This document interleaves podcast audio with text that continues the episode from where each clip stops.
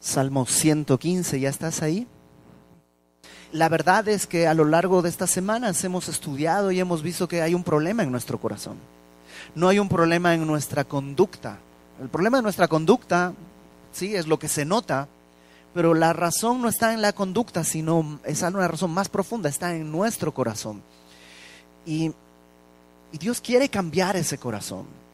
Y las semanas pasadas hemos visto cómo la solución de Dios fue traer a Cristo. ¿Te acuerdas? El reino de Dios se ha acercado. Dios no trajo una solución, digamos, eh, externa, sino trajo algo profundo que podía rescatarnos. El reino de Dios se ha acercado, el rey con su poder ha venido y nos dice, arrepentíos y creed en el Evangelio. La semana pasada estudiamos esta otra parte, de dónde vienen los problemas, los conflictos, las guerras y los pleitos, y vimos que venían del corazón, de las pasiones que gobiernan nuestro corazón. Y el día de hoy vamos a ver otro aspecto que tiene que ver con la adoración. Pero como siempre, para abrir las escrituras vamos a orar. Señor, gracias por tu amor, por tu palabra, por tu misericordia. Te rogamos que extiendas tu mano y nos hables en este tiempo para que podamos así, conociéndote, escuchando tu voz, glorificarte. Te lo pedimos, Señor, te lo suplicamos en el nombre de Cristo nuestro Salvador. Amén. Salmo 115 es un salmo muy interesante y no lo vamos a estudiar todo, vamos a estudiar solo un pedacito porque nos va a servir para entender algo muy profundo. Dice el Salmo 115, no a nosotros, oh Jehová, no a nosotros, sino a tu nombre da gloria por tu misericordia, por tu verdad. Em, Dios no comparte su gloria. Y alguien puede decir, ¿y por qué? O sea, ¿qué egoísta es Dios? ¿O celoso? Em, ¿Como que no le gusta la competencia? ¿Por qué? Por una razón, bueno, por muchas razones, pero déjame ponerte solo una el día de hoy. ¿Por qué solo Dios es digno de toda gloria y toda honra? ¿Por qué el salmista dice con tanta firmeza, no a nosotros? O sea, puede ser que nosotros hagamos cosas buenas, pero la gloria no es a nosotros, no a nosotros. Pareciera que lo dice vehementemente, no a nosotros, no a nosotros, sino a tu nombre da gloria. ¿Por qué? Cualquier otra persona, cualquier otro ser que reciba la gloria de Dios, tarde o temprano nos va a decepcionar. Y tú ya lo has vivido. Desde esta persona, esta, esta es mi amiga, esta sí no me va a fallar jamás en la... Ay, me acuchilló por la espalda, ¿no? Este producto, mira, con este producto ahora sí voy a ser feliz y ya después de dos días ese producto ya está inservible, inútil y abandonado. Cualquier cosa que nosotros querramos abrazar y darle gloria y decir, esto, esta es la solución, tarde o temprano, más temprano que tarde, nos va a decepcionar, excepto Dios. Podemos glorificarle a Dios hoy, mañana, dentro de un año, dentro de diez, dentro de mil. Y como cantábamos al principio, él permanece fiel. Su gloria, Él la sostiene. Él va a seguir siendo digno de toda gloria y de toda alabanza. Van a cambiar mil cosas. Estamos en periodo electoral. van a cambiar autoridades. Tal vez va a cambiar un modelo económico. Tal vez vas a tener que cambiar de trabajo. Algunos van a tener que cambiar de ciudad. Otros van a cambiar de estado civil. Otros van a cambiar. Vamos a cambiar muchas cosas. Algunas buenas, otras no tanto. Pero la gloria de Dios es inmutable, no cambia nunca. Por eso el salmista dice, solo a tu nombre, solo a tu nombre la gloria. Ahora, fíjate lo que dice después, versículo 3. Nuestro Dios, ah, perdón, versículo 2, ¿por qué han de decir las gentes, ¿dónde está ahora su Dios? Y el verso 3 lo responde, nuestro Dios está en los cielos, o sea, por encima de todo, por encima de todas las cosas ahí está el Señor, gobernándolo todo. Todo lo que quiso, ha hecho. Y es una pregunta bastante común. La gente, los ateos dicen, ¿y dónde está tu Dios? a ver, si Dios existe y dónde está con tanto niño abandonado, con tanta hambre, bueno, la respuesta es porque Dios está en los cielos y el hombre el día de hoy está haciendo lo que quiere y este es el resultado. Fíjate lo que dicen. Verso 4. Los ídolos de ellos son plata y oro, obra de manos de hombres. Tienen boca, mas no hablan. Tienen ojos, mas no ven. Orejas tienen, mas no oyen. Tienen narices, mas no huelen. Manos tienen, mas no palpan. Tienen pies, mas no andan. No hablan con su garganta. Y fíjate el verso 8 semejante a ellos son los que los hacen y cualquiera que confía en ellos. Hay dos cosas importantes acá.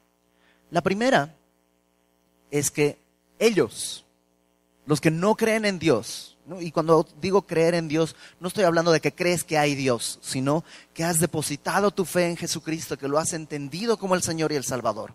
Ellos que dicen Dios no existe, tienen ídolos tienen ídolos.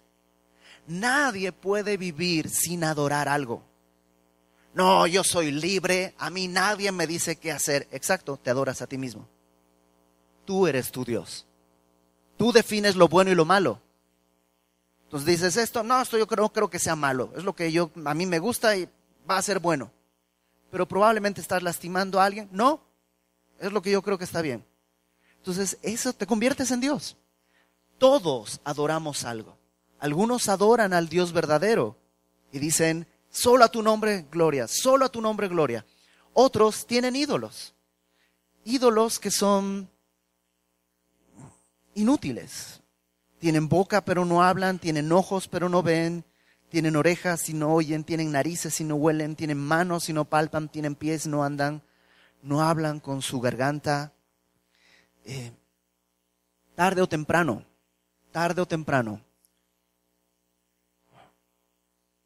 cuando dejamos de adorar al Dios verdadero, vamos a empezar a adorar a algún otro ídolo que se levanta. Vamos a hacerlo. Eh, si dejas de buscar en tu Biblia el día de hoy y conocer quién es Dios, lo que vas a hacer es fabricarte un Dios según tu tamaño. Porque esto es verdad los dioses que fabricamos, estos ídolos, dioses con D minúscula, siempre son de nuestro tamaño, porque es lo que conocemos, es lo que tenemos a mano, o de nuestro tamaño o de nuestra creación alrededor. Los dioses siempre tienen que ser así. Alguien dijo, el Dios bíblico no podría ser inventado por las personas, no cabe en la mentalidad, se excede en nuestra mentalidad. Si nos inventáramos un Dios, tendría que ser como los griegos pues van a ser así como nosotros, pero más caprichosos, pero con poder. Toda persona, todo hombre, cuando aparta sus ojos de la palabra de Dios, comienza a forjar un ídolo y este ídolo es a nuestro tamaño. Es como Dios nos hizo a su imagen. Entonces, cuando nosotros abandonamos a Dios, forjamos un ídolo a nuestra imagen. ¿Cuál es el problema? Que nuestra imagen está corrompida, nuestra imagen está torcida y así de torcido queda nuestro Dios y nuestro ídolo. Pero todos, todos adoramos a alguien. Desde el principio fue nuestro diseño, desde el principio. Génesis, al principio, Dios creó todas las cosas. ¿No? Creó la tierra, los cielos, separó las aguas, las estrellas, hizo, hizo todas las cosas Dios. Creó absolutamente todo. Le dio existencia, vio que era bueno y ya. Pero con el hombre es algo distinto. Todas las cosas las creó con su palabra, pero al hombre usó sus manos y lo formó con sus manos y sopló aliento en su nariz. No había hecho nada de eso con ninguna otra criatura, sino solamente con el hombre. Y no solo eso, aún después de haberlo creado, Dios le dice en el Génesis 1.28, fructificad, multiplicaos, le dice al hombre y a la mujer, llenad la tierra, sojuzgadla, señorad en los peces del mar, en las aves de los cielos, en todas las bestias que se mueven sobre la tierra. He aquí, dijo Dios, he aquí os he dado toda planta que da semilla, que está sobre toda la tierra, todo árbol que hay fruto que da semilla os serán para comer, y a toda bestia de la tierra, y a todas las aves de los cielos, y a todo lo que se arrastra sobre la tierra, que hay vida, toda planta verde le será para comer, y fue así. O sea, cuando crea al hombre, hace algo más que crearlo. Le dice qué es lo que tiene que hacer. Y ojo, todavía no había pecado todavía Adán y Eva no habían caído en pecado. Antes del pecado, Dios les tiene que decir qué hacer, porque fuimos creados para depender de Dios así, para recibir de Él esta comunión y a partir de esa comunión entender nuestra identidad, entender nuestro propósito. Si Dios hubiera creado a Adán y a Eva así, los crea y estarían... ¿Y ahora? Porque fueron creados para para eso Dios tuvo que a ella, la creación no. La creación entera fue creada y ¡prum! arrancó. El ser humano Dios lo creó para depender de Él, para adorarle a Él. Entonces, todos adoramos algo. Incluso quienes dicen no adoro a nada, están adorando algo, probablemente a sí mismos. Y ese es el peor Dios.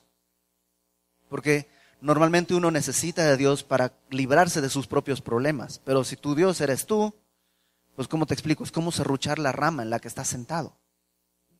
La segunda cosa importante en este pasaje es que en el verso 8 dice, semejantes a ellos son los que los hacen y cualquiera que confía en ellos. No solo yo creo un Dios a mi imagen, sino que después yo me voy a conformar a hacer a la misma imagen del Dios que creé. Todo aquello que mueva mi corazón, todo aquello que adore, lo reconozca o no, está conformándome a su imagen. El mejor ejemplo, piensa en los adolescentes. Sale eh, un nuevo artista de moda y tiene el cabello verde ¿Y qué tienes a los adolescentes en la calle? Todos con cabello verde. ¿Por qué? Ese es su, es su ídolo. Lo ven, quieren ser, se, se, ligan, el, el, cuate ni sabe que existen.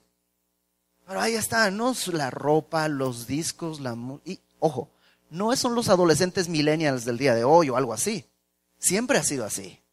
¿No te acuerdas? Cuando tú eras adolescente, y así, andabas con sombrerito y aprendías los pasos de Michael Jackson y toda la cosa.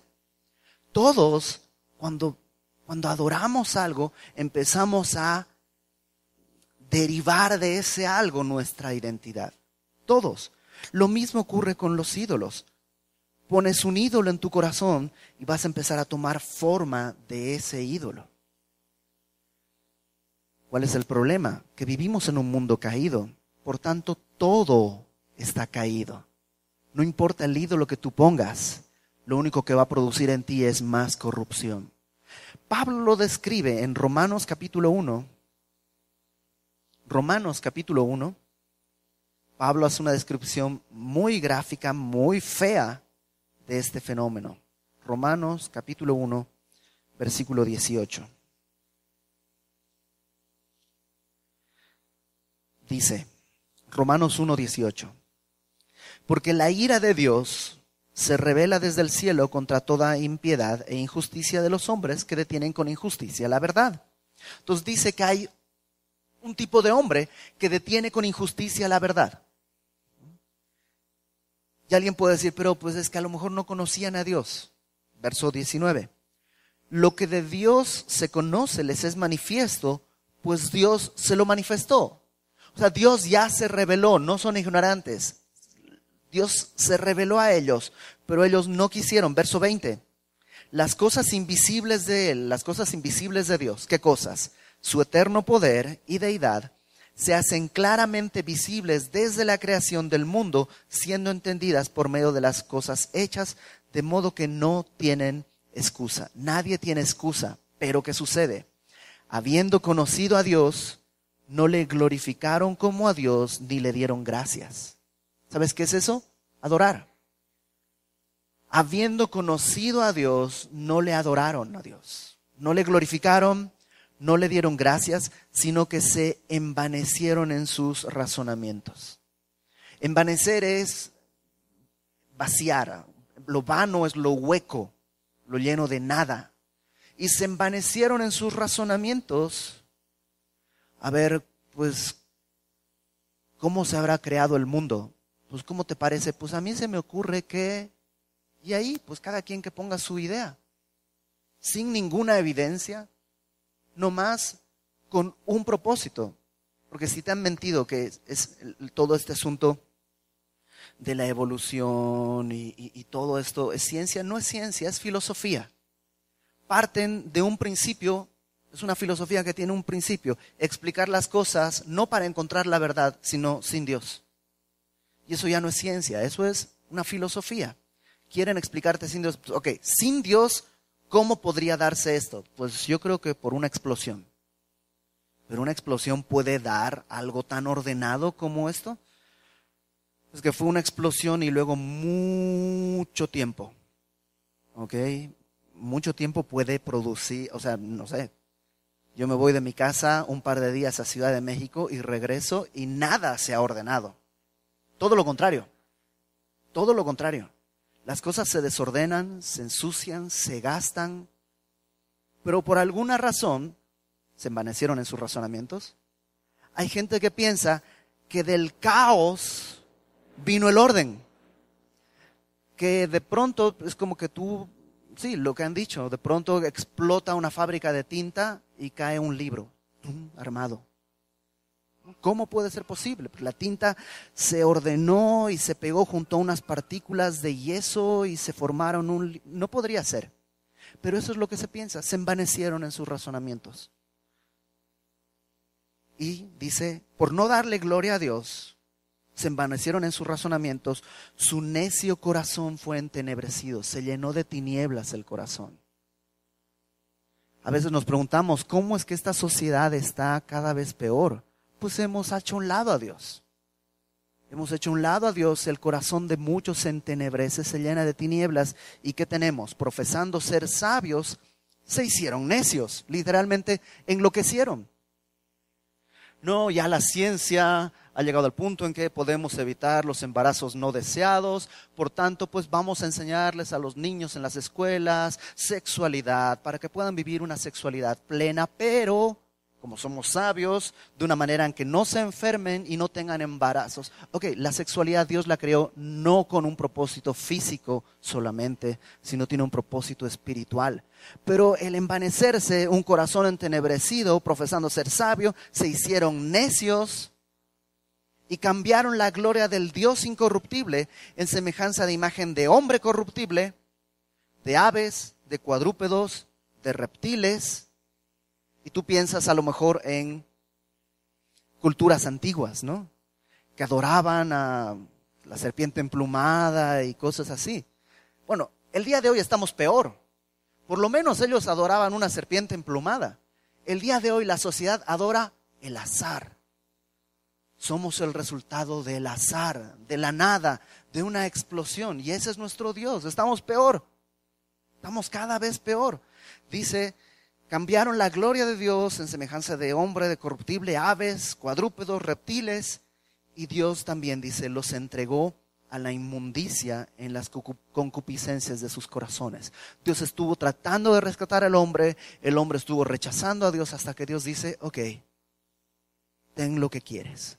Levanta su mano de protección y el hombre con la inercia que tiene se lanza voraz y ávido al pecado, así a comer del pecado, de la manera más grotesca que te puedas imaginar. Así se lanza la humanidad al pecado. Y porque hay concupiscencia en el corazón, pero sin freno ahora eso es lo que dirige. Y dice que de modo que deshonraron entre sí sus propios cuerpos, ya que cambiaron la verdad de Dios, la palabra, por la mentira un montón de teorías que no tienen ninguna base científica. Cambiaron la verdad de Dios por la mentira, honrando y dando culto a las criaturas antes que al Creador. Yo soy el arquitecto de mi propio destino. Bro, no puedes hacer un cabello tuyo blanco o negro. No puedes añadir un centímetro a tu estatura. Como que el arquitecto de tu propio destino. No eres ni el maestro de tu propio destino. Tú y yo solo somos creados con un propósito, adorar a Dios. Pero cuando le hemos rechazado, entonces este es nuestro destino. Se lanzaron, dice, eh, deshonraron entre sí sus propios cuerpos, verso 25, ya que cambiaron la verdad de Dios por la mentira, honrando y dando culto a las criaturas antes que al Creador, el cual es bendito por los siglos. Amén.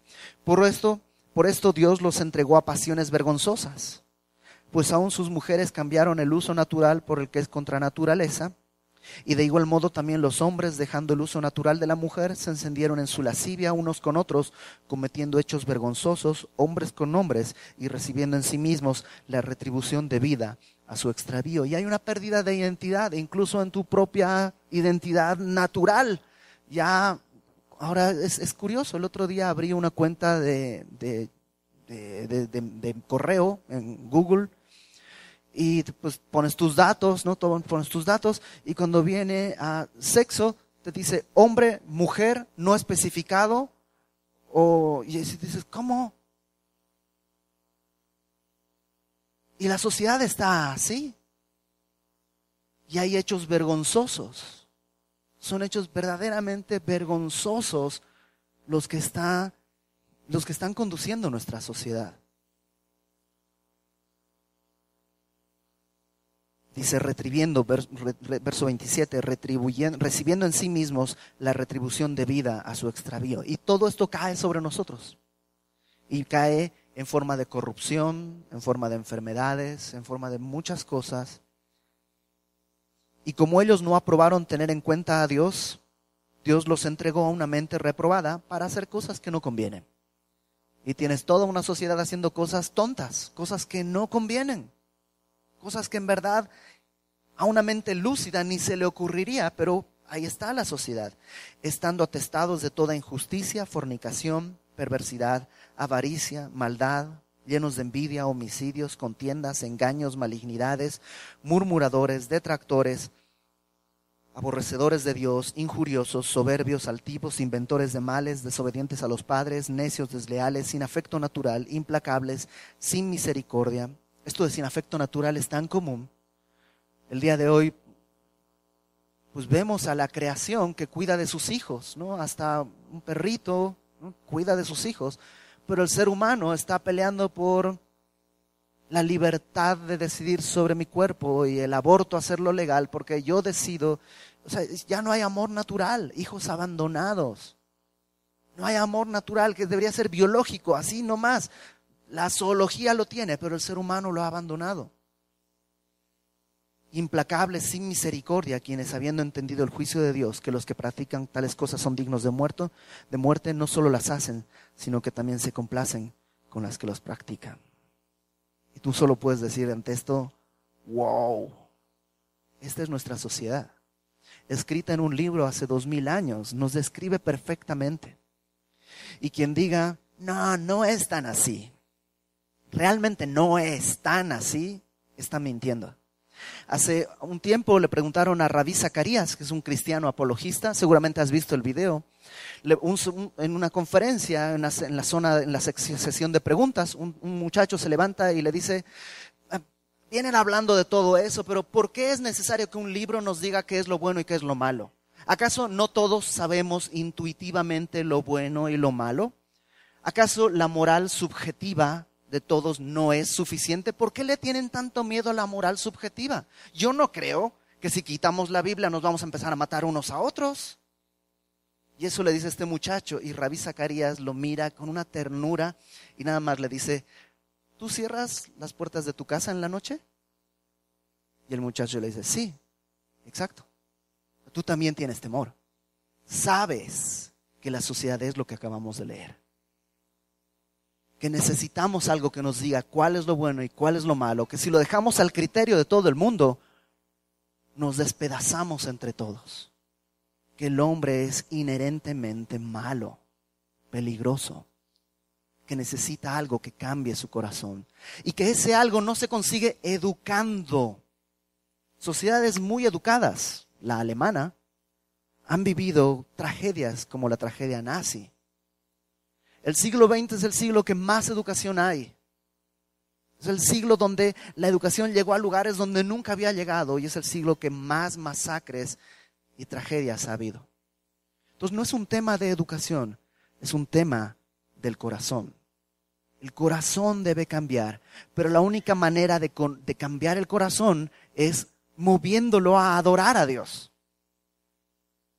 Si adora un mundo material, el hombre se volverá materialista. Si adora un mundo que es terrenal, el hombre se volverá pues deseoso de los tesoros terrenales. Necesita cambiar su adoración, pero eso no puede hacer algo externo. No puede hacerse em, por decreto. A partir del día de hoy, todos vamos a adorar a Cristo. Y vamos a poner alabanzas y vamos a quitar el reggaetón. Sería Eso se puede hacer por, por decreto y sería maravilloso, pero tampoco cambiaría el corazón, porque antes del reggaetón ya había perversidad en el ser humano. El reggaetón solo lo hace visible y audible, pero ya estaba, ya estaba. En Primera de Samuel hay una historia, léela en tu casa porque te la voy a contar rápidamente. Primera de Samuel capítulo 16, léela en tu casa. El rey Saúl había rechazado a Dios en el capítulo 15. En el 16, el Espíritu de Dios se aparta de Saúl y viene un espíritu maligno que lo atormenta. Y ahí está Saúl como enloquecido con un espíritu maligno y le dice, ¿sabes qué? Consíguete a alguien que cante bien bonito, alguien que toque alabanzas y que sea, o sea, casi casi, mira, pon un disco de música cristiana en tu casa y ya. Y entonces se traen al rey David, que todavía era un muchachito, ¿no? Traen a David, que tocaba bien, y empieza a tocar, y mientras tocaba, a Saúl se le bajaban los humos, o sea, como que ah, descansaba y el espíritu malo ya no lo atormentaba. Y esto funcionó. Un poquito de alabanza, la verdad es que le ayudó por un tiempo. Pero la solución que le dieron era una solución externa. Sería como que el día de hoy yo te dijera, ¿sabes qué? Para adorar a Dios, cómprate este disco, ponlo en tu casa y que vaya sonando. Tal vez un día, dos días, vas a escuchar las letras, vas a pensar en Dios, pero luego vas a escuchar como quien oye llover. Ya no afecta, porque esas son soluciones externas lo que tenían que haberle dicho a Saúl es, Saúl, necesitas arrepentirte. Le mentiste a Dios, quisiste hacer tu voluntad cuando Dios claramente te pidió que derrotaras a todo y mataras a todos los amalecitas. Eres un hipócrita, necesitas arrepentirte. Pero en vez de eso le dijeron, pues pon tu música cristiana. Y funcionó un tiempo. En el capítulo 19, en el versículo 9, Saúl estaba ahí se pone otra vez así como loco. David está ahí tocando y Saúl agarra una lanza y se la lanza a David. Ya no hace efecto. ¿Por qué? Porque las soluciones externas no pueden mover el corazón. Por eso si te digo el día de hoy, tienes que adorar a Dios. Y allá en librería pasa y compra el disco oficial de adoración de semilla de mostaza volumen 1. ¿Sabes qué? No va a funcionar porque esas son cosas externas. Saúl necesitaba arrepentirse y conocer a Dios. Y tú y yo también. ¿Y sabes qué? Dios quiere darse a conocer. Lo leímos en Romanos 1.19.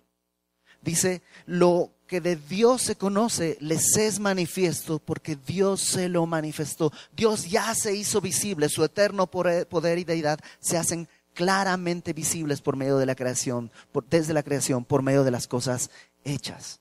En Juan capítulo 4, versículo 23, Juan 4, 23, cuando Jesús está hablando con esta mujer samaritana, le dice, la hora viene, Juan 4, 23, y ahora es cuando los verdaderos adoradores adorarán al Padre en espíritu y en verdad, porque también el Padre tales adoradores busca que le adoren. ¿Sabías eso? O sea, cuando tú dices quiero adorar a Dios, es porque Dios te está buscando. Dios ya está interesado en que le conozcamos y le adoremos, porque eso es lo que puede devolvernos nuestra identidad. En Génesis, esto lo dice mucho el pastor Heriberto Hermosillo. En Génesis, cuando Dios crea las cosas, las crea dentro de una identidad. Crea los peces para el agua. ¿Qué pasa si sacas a un pez del agua? Se muere. Crea las plantas para la tierra. ¿Qué pasa si agarras una planta y la cuelgas y la dejas fuera? Se muere. Porque ese es su medio, ese es su ambiente, el pez en el agua, la planta en la tierra. Pero ¿de dónde sale el hombre? Sale de la imagen y semejanza de Dios. Por tanto, no importa cuánto te plantes en esta tierra, te vas a morir porque no es tu ambiente. Nuestro ambiente, nuestra identidad está en Dios mismo. Y lo que debemos hacer es regresar. Y la única manera de regresar a esa identidad es adorándole. Y la única manera de adorarle de corazón es conociéndole.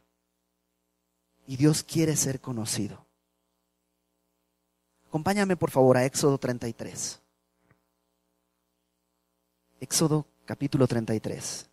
Y ahí hay una historia verdaderamente maravillosa. Te platico el contexto porque es importante. Éxodo 33. Mientras Moisés estaba en el monte recibiendo la ley de Dios, el pueblo que había salido de Egipto, que estaban ahí, se desesperó y decidieron hacer algo. ¿Qué fue lo que decidieron hacer?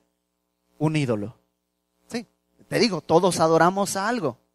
Moisés, no sabemos dónde está, pues como que nos escuece el tener que adorar algo. Un ídolo, hagamos un becerro de oro. Hicieron un becerro de oro mientras Moisés está recibiendo la ley. Y como vimos en Romanos, Cambiaron la gloria de Dios en semejanza de hombre caducto, reptiles, y empezó la espiral descendente. Sucedió eso. Cuando Moisés regresa, porque Dios le dice, el pueblo está perdido. Moisés regresa, los encuentra alrededor del becerro de oro bailando desnudos en una orgía, deshonrando sus cuerpos. Romanos 1, ahí en Éxodo 30 y 31, por ahí, un poquito antes de, de lo que vamos a ver. Están ahí deshonrando a Dios, están viviendo carnalmente. Sí, su Dios reveló lo que había en su corazón y ellos se conformaron a ese Dios y ese es el resultado. Así en chiquitito, una sociedad en chiquitito. Y entonces viene Moisés, rompe las tablas de la ley, ustedes saben, ¿no? Y bueno, luego viene el castigo, mueren tres mil personas y Moisés dice, voy a hablar con Dios porque el pecado es muy grande. Y hay una escena en la que Dios le dice, Moisés, voy a destruir al pueblo. Los voy a destruir y voy a hacer un nuevo pueblo a partir de ti. Vas a ser el nuevo Abraham. Y Moisés le dice, no, no, no, no, no. ¿Qué van a decir otros? Que no pudiste llevar al pueblo a la tierra prometida y por eso los destruyeron. No, no, guarda tu nombre. Solo a tu nombre la gloria. Solo a tu nombre la gloria. Por tu gloria no lo hagas. ¿Mm? Y al día siguiente Moisés vuelve a hablar con Dios. Porque Dios les dice, ok, los voy a perdonar los voy a perdonar y vamos a continuar el plan. Vamos a ir a la tierra prometida. Pero yo no voy a ir con ustedes. Porque si yo voy, el pueblo es muy rebelde, los voy a consumir. Y Moisés le dice, no, Señor, no, no, no, no, no, no, no, no. Dios le dice, va a ir un ángel delante de, de ustedes. Y Moisés le dice, no, Señor, si tú no vas, yo no me muevo. Si tú no vas, no nos saques de aquí. O sea, déjanos en el desierto, aquí nos morimos. Si tú no vas, no nos, no nos muevas. O sea, no es que despreciamos un ángel, pero te queremos a ti. Y Dios, ¿qué crees? Accede. Y le dice a Moisés, ok Moisés, voy a ir yo mismo, mi presencia irá con ustedes. Y cualquiera de nosotros hubiera dicho, ah, Señor, oré, te pedí, concediste, gracias. Amén. Pero Moisés no. Moisés piensa, ¿quién es Moisés? Vio la zarza de fuego ardiendo. Dios en la zarza hablándole. Luego en Egipto vio las plagas. Vio el Nilo convertirse en sangre, vio venir ranas, vio venir langostas, vio que se hizo de noche solamente en el lado de los egipcios, vio la muerte de los primogénitos, que solo murió donde no estaba la sangre, vio partirse el mar rojo, vio el mar rojo cerrarse sobre los enemigos, llegaron a un estanque donde había agua amarga y vio que tirando un madero el agua se hizo dulce, vio salir agua de la roca, vio caer maná del cielo. O sea, Moisés ha visto todo, vio una columna de fuego que en las noches estaba ahí, vio una nube que los acompañaba de día. O sea, ¿qué, podía... O sea, Moisés ha visto todo, no solo eso. Subió al monte y vio cómo Dios, dice la palabra, escribió las tablas con su dedo. Y no solo eso, sino que ahora está diciéndole a Dios, no Señor, así no, si tú no vas, o sea, mis condiciones son, tú vas con nosotros o no me muevo. Y Dios acepta. Pero para Moisés, todo eso no vale nada. Todo eso es cero. Y Moisés le dice algo, le pide algo que está más allá de un milagro, más allá de abrir el mar, más allá de que salga agua de la roca, más allá de conceder una petición, más Dios le pide, Moisés le pide algo que va más allá de cualquier cosa. En el verso 18 del capítulo 33, Moisés le dice, entonces dijo, te ruego que me muestres tu gloria. Te ruego que me muestres tu gloria. La palabra gloria en hebreo es, es kabod, kabod, y quiere decir como peso, como sustancia, o sea, es lo contrario de vano. Lo vano es lo vacío, lo hueco. Por eso la gloria de los hombres es vana. Oh, soy famoso, Ajá, mañana famoso otro y a mí me olvidaron. Esa gloria es así, como, ¿cómo me dijeron que se llama? Llamarada de petate, así, vano, ya, listo. En cambio, la gloria de Dios es algo, es sustancia, es peso, es, es verdad, es la esencia de Dios. Y Dios le dice, Señor, o sea, yo imagino a Moisés pensando, si no es ahora, si no es ahora, no es nunca. Señor, hay algo que quiero. O sea, sí, he visto, he visto todo. He visto milagros, he visto todo. Pero hay algo que quiero. Quiero saber quién eres. Quiero verte. Ya había preguntado quién eres en la zarza. ¿Quién les digo que me envió? Y Dios le dice, el gran yo soy. Diles, yo soy, me envió. Entonces, él ya sabe eso. Pero ahora no me basta saber quién eres, quiero verte. Necesito, necesito verte. Quiere la esencia de Dios. Verso 19. Y le respondió Dios, yo haré pasar mi, todo mi bien, literalmente mi bondad, haré pasar mi bondad delante de tu rostro y proclamaré el nombre de Jehová delante de ti y tendré misericordia del que tendré misericordia, y seré clemente para con el que seré clemente. Dijo más, no podrás ver mi rostro, porque no me verá, hombre y vivirá. Cuando Moisés le dice, muéstrame tu gloria, Dios pudo haberle mostrado algo así, un rayo, un ruido, un torbellino, un huracán, pudo haberle mostrado la historia de la humanidad, pudo haberle mostrado las galaxias, pudo haberle mostrado lo infinitamente pequeño, los microbios, las cosas, los átomos. O sea, Dios pudo haberle mostrado que todo eso refleja la gloria de Dios. Pero lo que Dios le muestra es algo más sencillo. Le dice, proclamaré mi nombre. Y te acuerdas que en aquella cultura el nombre no es solo cómo te llamas. Aquí a nosotros nos ponen el nombre, pues, básicamente porque es el que más nos gusta. Pero en aquella época el nombre era la identidad de la persona.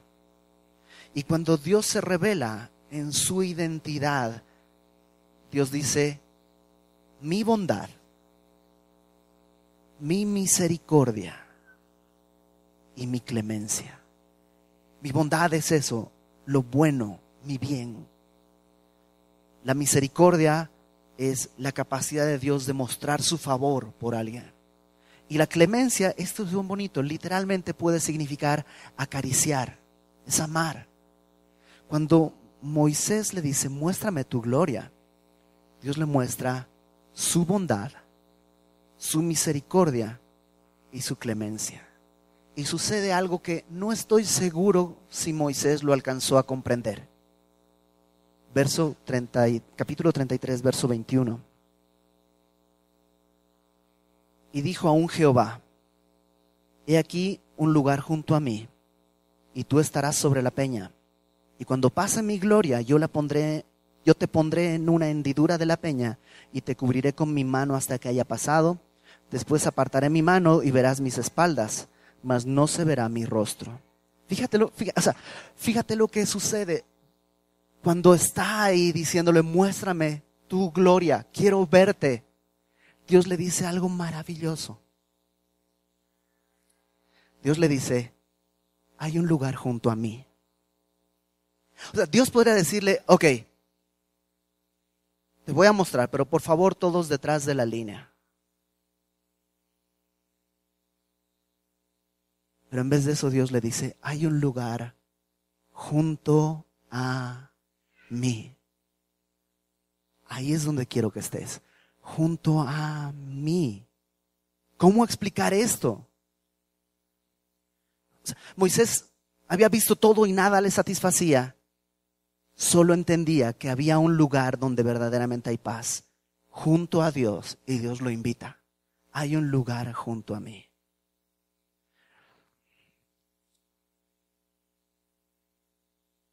¿Puedes creerlo? Que Dios dice, tus problemas en casa, tus problemas matrimoniales, tus problemas con tus hijos, tus problemas económicos, tus problemas en tu trabajo, tu falta de identidad, tus frustraciones, tus dolores, tus traumas, tus angustias, tus temores. Todo eso se resuelve si abandonas tus ídolos y me adoras a mí. Porque entonces recuperarás tu identidad. Y sabes, Dios dice, y aquí hay un lugar junto a mí junto a mí hay un lugar para ti. Soy bondadoso.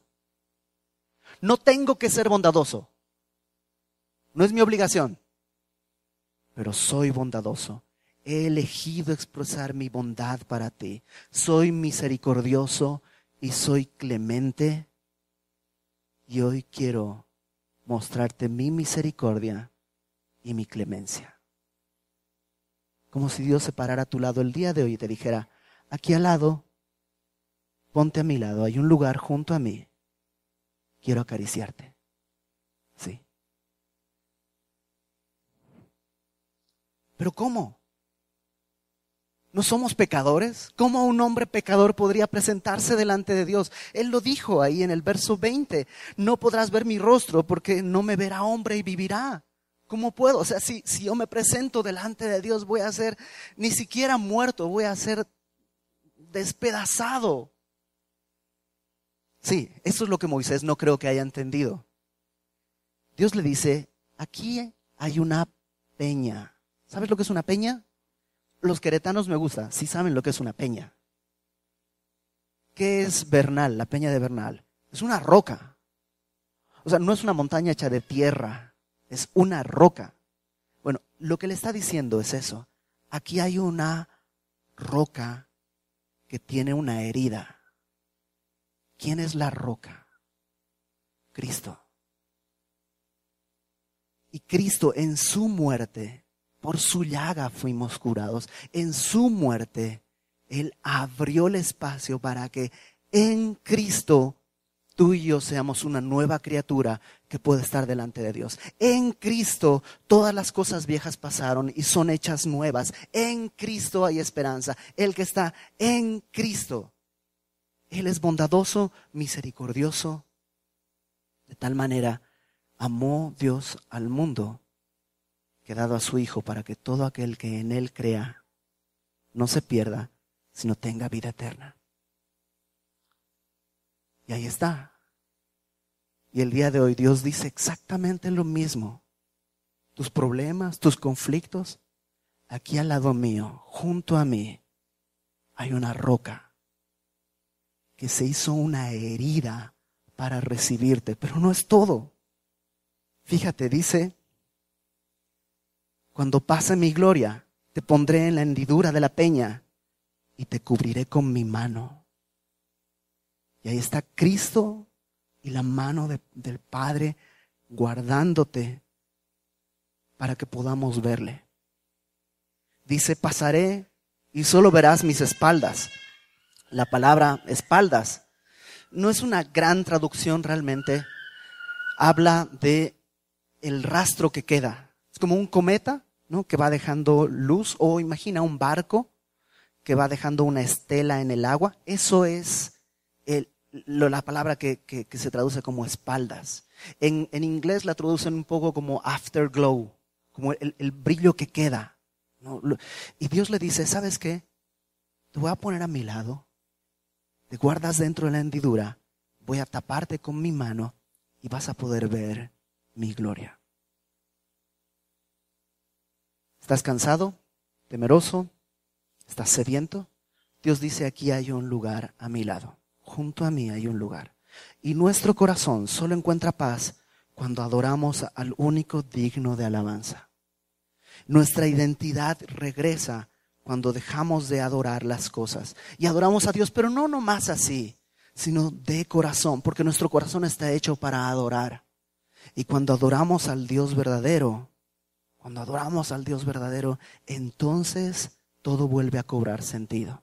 No necesariamente las cosas cambian, solamente cobran sentido, porque hay una esperanza más allá de este tiempo, hay una esperanza más allá de esta era.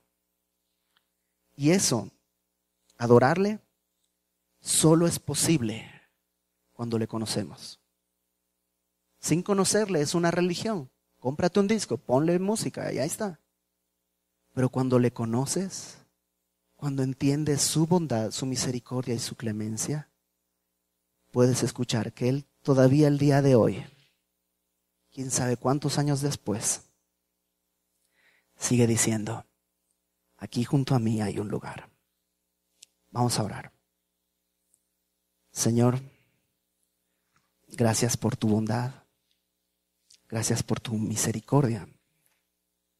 Gracias por revelarte a nuestra vida. Gracias porque nos has guardado un lugar junto a ti.